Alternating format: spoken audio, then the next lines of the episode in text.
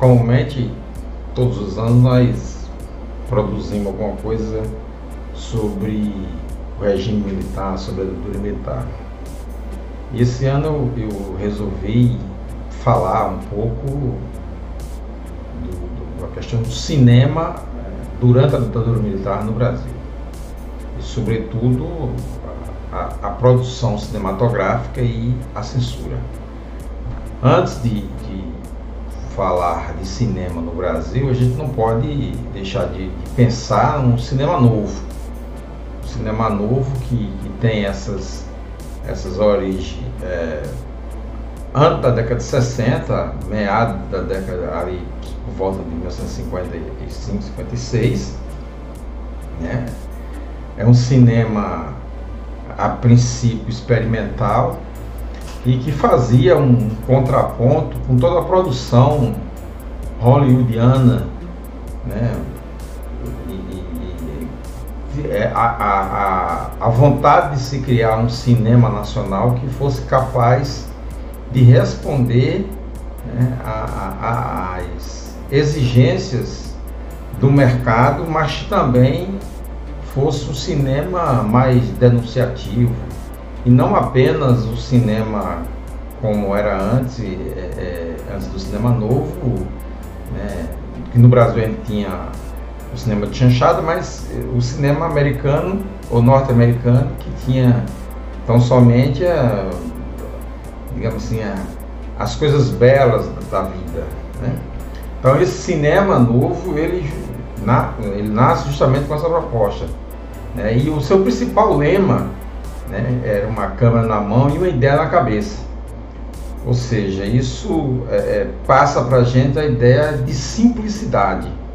É, é, de uma forma simples, você fazer o cinema acontecer. Quando, quando o, o, o golpe militar eclode, né, quando o golpe militar se concretiza em 1 de abril de 1964, o cinema brasileiro ele, ele estava muito bem solidificado e muito bem já estruturado. E aí você tem é, filmes importantíssimos, né, que até hoje a gente vê, utiliza, indica e fala sobre ele, como por exemplo o filme de Nelson Pereira dos Santos, que é O Rio 40 Graus. Né? Um filme que traz ali a, realidade do Rio de Janeiro. Ou você tem o, filme Barra Ventos, né? Barra Vento, que é um filme de Glauber Rocha de 1961. Você tem é, é, outro filme também de 61 de Rui Guerra, né, os Cafajeste, que é um filme também que está dentro dessa mesma, dessa mesma, é, desse mesmo conceito de cinema, do cinema que discutisse, digamos assim, os problemas nacionais, as coisas, as coisas do Brasil. É um, um cinema que fosse mais propositivo, mais educativo.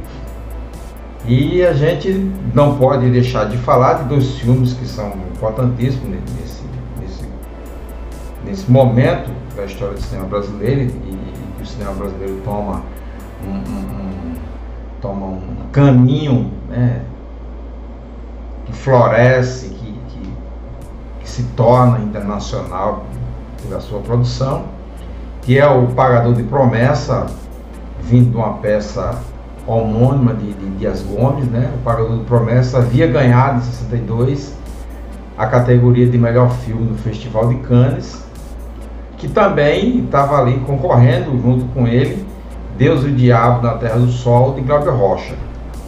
Então nós tínhamos importantes cineastas nesse momento, como Anselmo Duarte, Glauber Rocha, né, o, o, o Rui Guerra, né? São é, é, cineastas importantes né? que vão, que traz o cinema, é, que coloca na tela né? as impressões dos Brasis que nós tínhamos naquela época.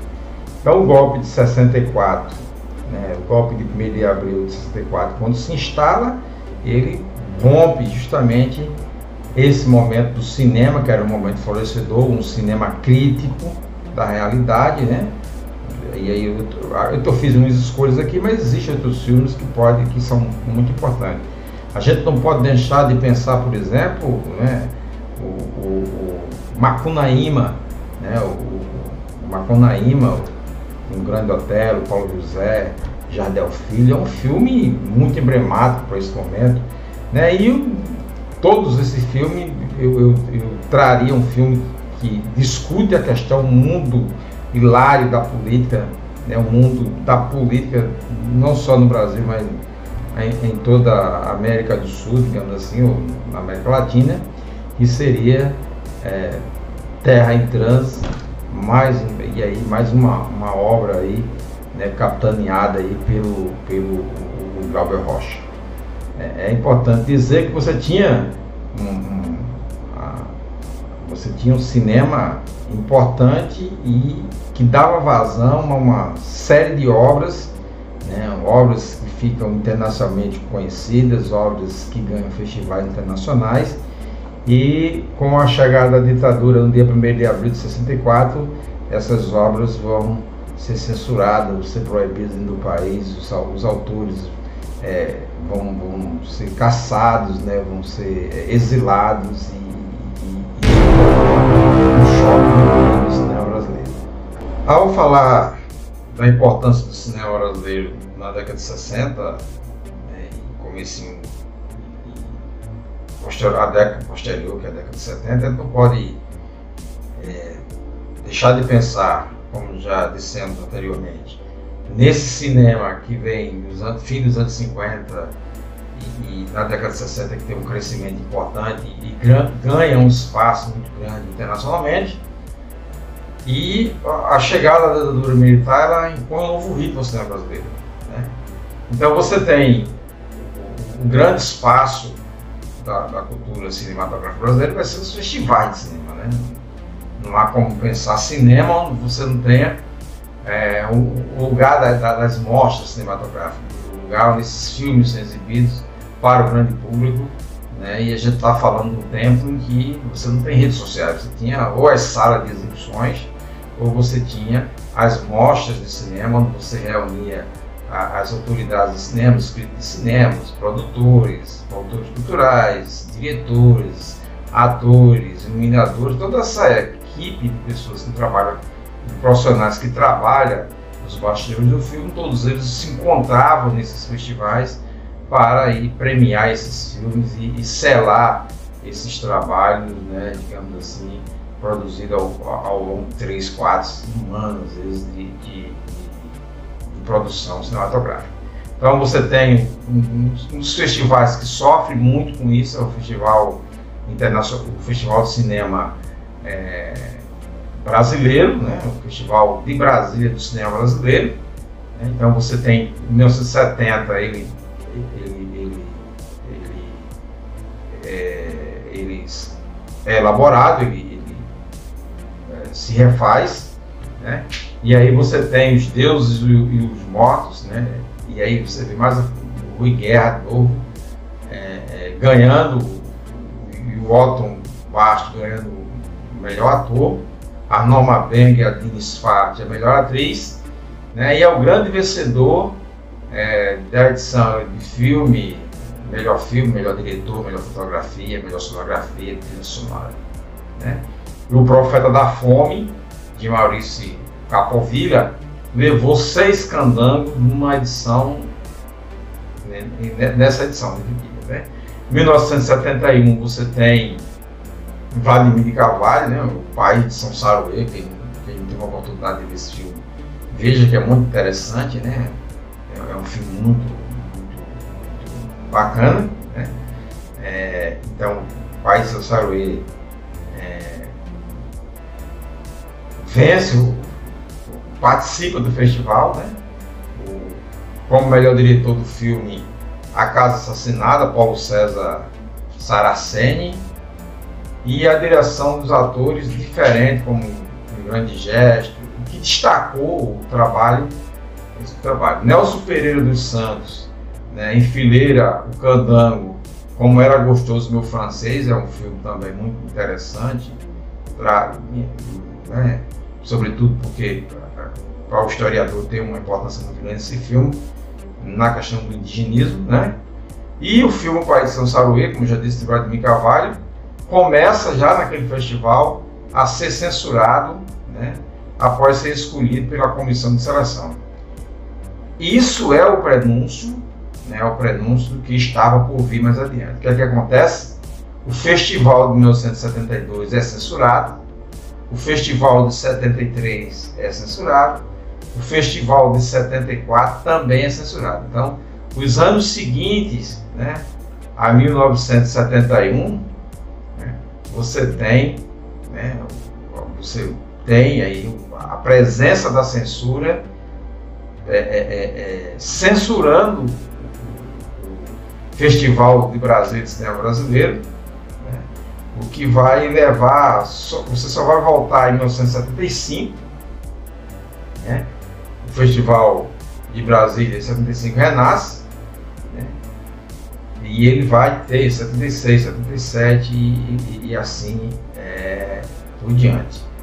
É, o filme Pai Sem Saruê, que tinha sido é, censurado em 71, de Vladimir Carvalho, entra numa mostra competitiva e leva o prêmio especial do Juro, do Juro, um prêmio chamado Muito Prazer, né? em 1979 é, e isso é uma, uma, situação muito interessante porque é, imagina um filme que é censurado em 71, mas em 79 ele, ele, ele passa a ser exibido. Né? Então, assim, é, você tinha um, um, meio que delírio dos censores, às vezes eles não sabiam muito o que estava censurando, apenas censuravam porque algumas palavras ou, ou, ou do filme, ou alguma cena não, não agradava né, o pessoal da censura.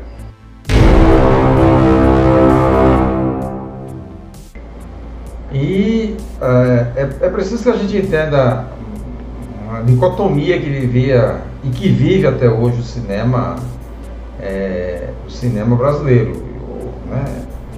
o cinema brasileiro que os principais patrocinador desse cinema é, é, é o governo. Né? Quando você, você vai assistir um filme você, brasileiro, você sempre vê nesses filmes uh, as logos do, do, Banco do Brasil, a logo da Caixa Econômica, a logo da Petrobras, né? que são os principais eh, patrocinadores dessa indústria cinematográfica brasileira. Isso não é uma coisa recente, não é uma coisa nova. Né? Esse cinema brasileiro, eles sempre teve esse, esse patrocínio, né? patrocínio estatal, e fa isso fazia com que os, os cineastas, os, os, produtores cinematográficos convivessem com uma duplicidade ou com um antagonismo interior, digamos assim, com, a, com um paradoxo muito grande. Você imagina um filme que eh, vai expor a, situação do governo é, é ser patrocinado pelo governo, né? Se a gente pensar, por exemplo, o momento atual, né? Você imagine um documentário como, por exemplo, Democracia em Vestige ou documentário como O Processo. Esses dois filmes mostram a, a todo a, a, o processo em que é, houve desde a, desde o processo, o início do processo de impeachment ao final do processo de impeachment da presidente Dilma, né? E, e muitos deles entram, inclusive, um deles entra na sucessão é, aí do, do, governo Michel Temer, que é o, a ascensão do, do Bolsonaro, do, do presidente Bolsonaro. Então você imagina um filme que vai retratar esse momento sendo patrocinado pelo próprio governo. Então, o que a gente começou a assistir na década, na década de 70, final da década de 60 e 70, era que filmes muito bons, patrocinados pelo governo, né, é, é, entrava num, num, confronto com o próprio governo, porque às vezes mostravam uma realidade que a, o governo não queria que mostrasse essa realidade. Portanto, quando você tinha a censura, você também tinha o corte ali o corte da, das verbas de investimento para a produção desse conteúdo cinematográfico. Então isso afetava diretamente a, a, a, a produção cinematográfica. Se você pegar, por exemplo, o filme Cara Marcado para Morrer, ele estava em processo de produção quando, né, quando é, a Fazenda, onde filme estava sendo, onde era o set de filmagem, onde funcionava o set de filmagem, foi invadido, né, o engenho Galileia foi cercado pela polícia, pelas forças policiais, né, e é, a, as filmagens foram interrompidas. O ano era 1964 e esse filme ele retrata, ele é, é um documentário do, do, do, do Eduardo Coutinho, né, acho que ele tem uma série de documentários, mas esse é um documentário que eu gosto muito. O Cabo Marcado para Morrer vai justamente representa isso que eu estou dizendo em 64 o, o, o filme, o, o, filme é interrompido, né? A, a, equipe, parte da equipe é presa sob a alegação de fazer parte de ser comunista, de ser de esquerda, né? O, o, o filme se perde, passa um tempo perdido isso e 17 anos depois, né? É que os camponeses, né? Os camponeses é, é, que trabalhavam na primeira filmagem e também a viúva de João Pedro Teixeira, a Elizabeth Teixeira, é, viram que viveram naquela atividade e separado do filho, reconstituir uma história de João Pedro Teixeira e a Liga Camponesa a partir ali de Sapé. Então imagine que esse filme ele passa 17 anos né, entre a primeira parte e a segunda parte, você começa a assistir o filme, você percebe isso só em olhar para o filme, porque você tem a primeira, a primeira parte do filme é toda em preto e branco e a segunda parte do filme é já colorido, porque os recursos já audiovisuais, já na, na 17 anos depois, eles já são mais possíveis de, de, de né? E, e, aí o documentário vem colorido. Então, esse filme é uma representação disso que eu estou dizendo, da forma como o filme era interrompido. Então, isso acontecia, né? os equipamentos de filmagem foram, eram presos, a, os produtores né, culturais, a, o pessoal da cinematográfica, atores, né, atrizes, diretores, eram presos, levados para, para, para o, as porões de DOPS e, e, e muitas vezes é, é, se perdia o material. Né? Então é, é, é isso. Né? Tem muita coisa para se tratar do, do cinema brasileiro, tem muitas produções que foram interrompidas, muitas produções que foram censuradas, muitos diretores, cineastas que foram censurados, que foram exilados do país. É, a gente deixa aqui a nossa solidariedade a todos aqueles que sofreram a repressão da ditadura militar, da certeza de que esse momento não volte mais e que iremos lutar com todas as forças que temos para que a gente é, é, não permita que esse momento volte. Né? Estamos vivendo tempos difíceis, nós sabemos as pressões que existem é, é, na produção cultural, na produção cinematográfica, na produção literária, né? então na, nas redes sociais a gente sabe dessas pressões, mas a gente não pode deixar e esse é, digamos assim, a lembrança que eu deixo nesse primeiro de abril de 2021, né? relembrando aí a censura ao cinema brasileiro.